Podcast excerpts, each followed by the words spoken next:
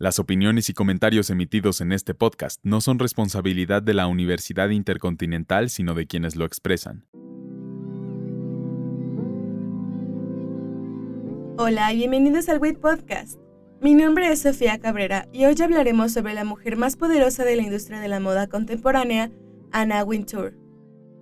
Nacida en Londres en 1949, Wintour inició en el periodismo de la moda a los 20 años, cuando fue contratada en Londres para Harper's Queen. Durante los 70 se cambió a Harper's Bazaar y se mudó a Nueva York. Llegó a la edición norteamericana de Vogue en 1983, después de tener diversos empleos. Fue contratada como responsable creativa y al hacer un gran trabajo fue promovida al puesto de directora de la edición británica, lo cual la forzó a moverse de forma temporal de vuelta a Londres. Regresó a Estados Unidos para ponerse al frente de la publicación House and Garden, y después de un año de permanecer ahí, se convirtió en la directora de Vogue Estados Unidos, el puesto que lleva ocupando desde hace casi tres décadas.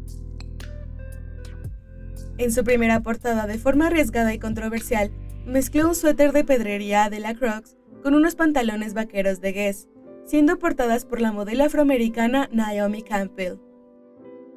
Bajo su dirección han aparecido en las portadas las primeras damas, Michelle Obama y Hillary Clinton, incluso celebridades como Kim Kardashian.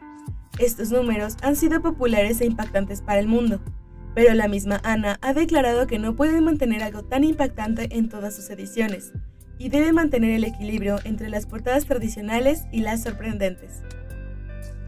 En el 2003, Anna Wintour pasaría a la historia después de que su asistente, Lauren Winsberger, publicara su libro Devil Wears Prada, o su título en español El Diablo Viste a la Moda, una novela cuyo personaje principal se inspiraba en ella. La adaptación cinematográfica de este libro llegó en el 2006, protagonizada por Meryl Streep, Anne Hathaway y Emily Blunt, convirtiéndose en un completo éxito. Hoy en día podemos encontrar esta película en la plataforma de streaming Star Plus. Y poco después, durante el 2009, se estrenó el documental The September Issue, una historia grabada por R.J. Cutler con acceso sin precedentes al universo de Winter, para introducir al espectador al mundo que hasta ese momento no conocía de la moda. Cuenta la historia de la creación de una de las ediciones más grandes de la historia de Vogue, la edición de otoño del 2007, con momentos íntimos, divertidos, inesperados y sorprendentes de Anna y su equipo, autores de lo que se ha conocido como la Biblia de la moda, dejando más en claro la forma en que Wintour maneja la industria. Se dice que ella tiene tanto poder que con tan solo un gesto puede engrandecer o hundir la carrera de un diseñador, justo como se ve en el largometraje de David Frankel, El Diablo Viste a la Moda. Actualmente, por medio de Vogue.com, lidera el cambio de paradigma de los medios de la moda, ya que tras el auge de la tecnología se ha modificado el trabajo de los involucrados.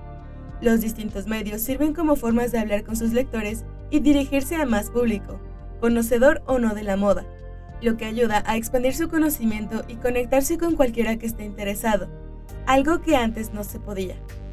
Con el compromiso de elevar la moda a la categoría de arte, Wintour organizó junto con el Museo Metropolitano de Arte de Nueva York una exposición anual que se ha convertido en un gran acontecimiento mundial, llamada The Met Gala, en el cual celebridades de alrededor del mundo se reúnen y caminan sobre la alfombra roja con vestidos y trajes de diversos diseñadores, a pesar de tratarse como un evento con la finalidad de recaudar fondos para el museo, a través de los años se ha convertido en una exhibición de talento para numerosos diseñadores de moda.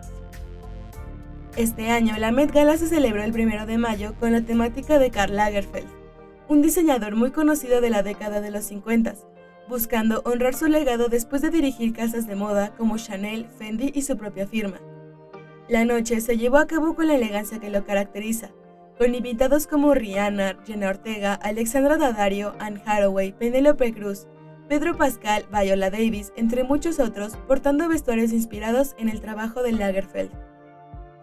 Ajena a las tendencias que ella misma marca en la moda, Anna se mantiene fiel a una estética caracterizada por cuatro elementos esenciales. Un corte de pelo bob con fleco, unos lentes de sol negros marca Chanel, sandalias de Manolo Blahnik y abrigos firmados por Oscar de la Renta, Chanel, Fendi o Prada. En el 2020 anunció su papel como directora de contenido global del grupo editorial más importante del mundo, Condé Nast, y sigue manteniendo su lugar como directora de la revista Vogue. Muchas gracias por escuchar este capítulo. Les recordamos que este es un proyecto institucional de la Universidad Intercontinental por parte de la licenciatura en Comunicación Digital y a cargo del profesor Gerardo Gómez de Ríos.